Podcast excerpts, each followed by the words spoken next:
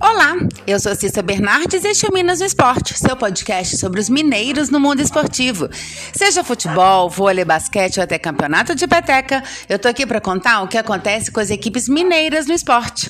Hoje é sábado, 23 de outubro de 2021. Vamos aos jogos deste final de semana. Começando pela Série C. Amanhã, às 16 horas, tem Tombense contra Novo Horizontino pela quarta rodada da segunda fase da competição. A partida acontece no estádio Jorge Ismael de Biase, no interior paulista. Para seguir na luta pelo acesso, o time de Tombos vai precisar buscar pontos nas duas próximas rodadas, que são amanhã contra o Novo Horizontino e depois contra o Manaus, adversários que atualmente lideram o grupo B perdão, grupo D e subiriam de divisão se o torneio terminasse hoje. O Tombense é terceiro colocado com quatro pontos. O Novo Horizontino tem seis e é o líder. Manaus vem logo atrás com cinco. E o Ipiranga é lanterna com um pontinho só. Na última rodada, a equipe de Tombos perdeu em casa para o Novo Horizontino por 2 a 1. Série B. Na noite de ontem, na ressacada, o Cruzeiro perdeu para o Havaí por 1 a 0 e praticamente elimina suas chances de subir para a Série A no próximo ano.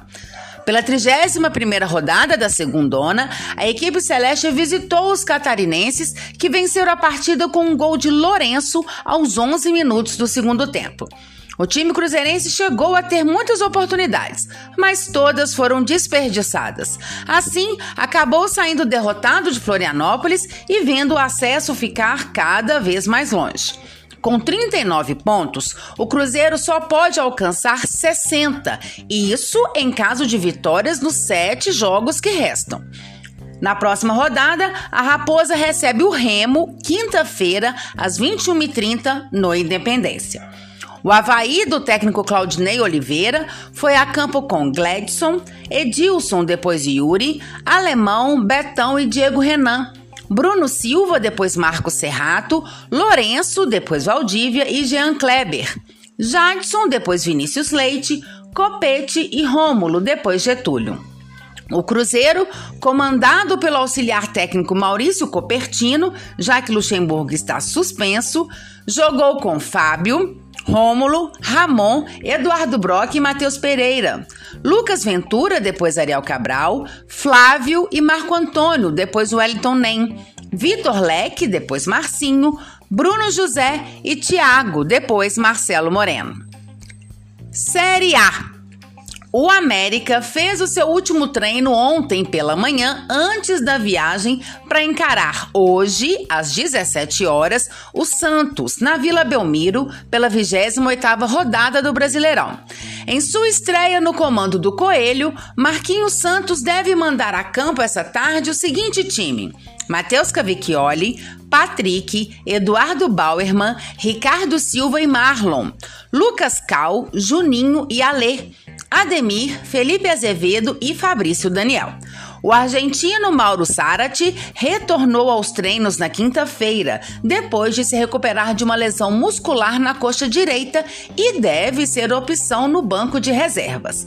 Já Berrio foi submetido a diversos exames nos últimos dias, que diagnosticaram uma inflamação na região da tíbia esquerda, próxima ao joelho. De acordo com o América, o jogador seguirá sobre os cuidados do departamento médico para a recuperação do quadro.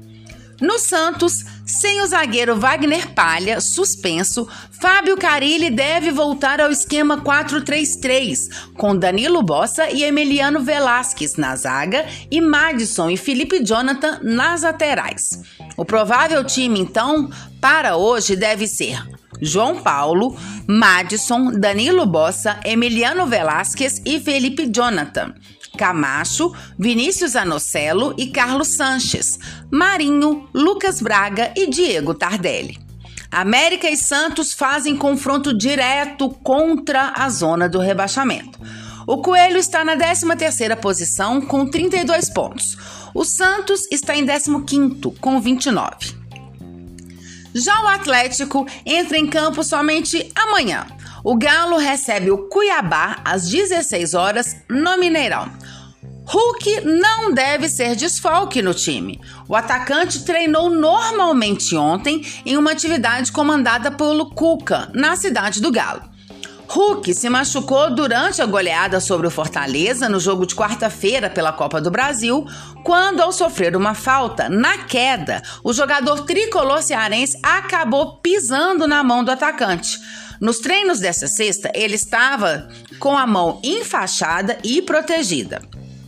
A única baixa nas atividades foi o lateral direito Mariano, que está com edema na coxa esquerda. Ele não deve ser relacionado para o jogo de amanhã. A novidade para a partida deste domingo contra o Cuiabá pode ser o atacante Diego Costa. Ele vem treinando normalmente e aprimorando a parte física, podendo ficar no banco amanhã. E um detalhe que deve deixar o Atlético bem atento. O time tem cinco jogadores pendurados com dois cartões amarelos. E vale lembrar que depois do Cuiabá, o próximo confronto do Galo no Brasileirão, é claro, é contra o Flamengo. Aí uma disputa direta. Os pendurados são Júnior Alonso, Natan Silva, Nátio Fernandes, Hulk e Sacha.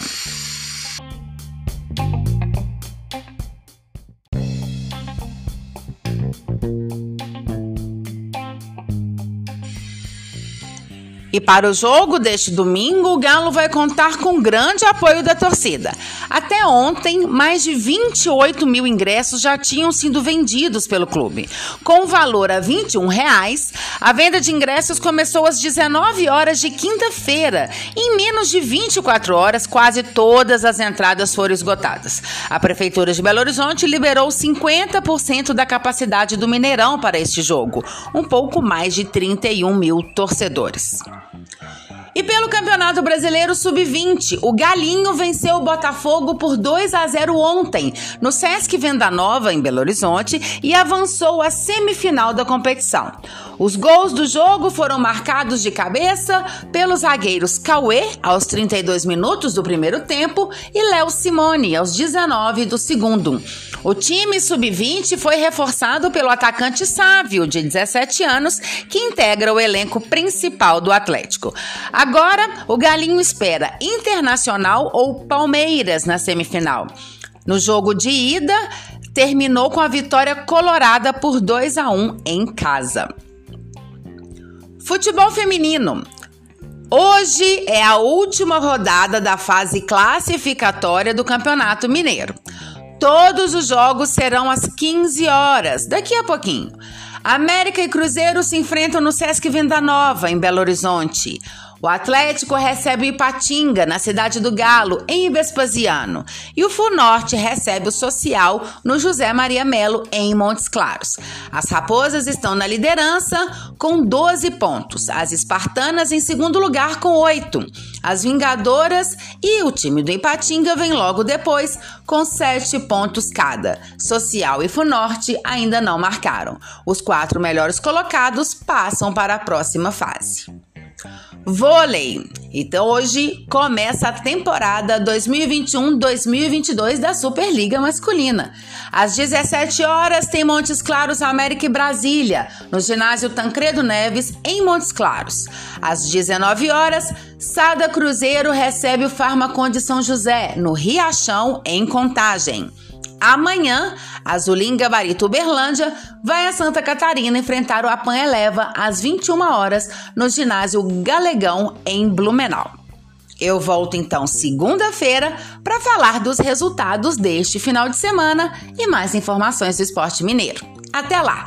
Se você quer saber sobre o seu time ou qualquer informação esportiva de Minas, manda mensagem, perguntas, dá um oi. Meu Twitter é Cissa Bernardes e meu e-mail é cissabernardes.gmail.com. Até mais, boas competições para todos!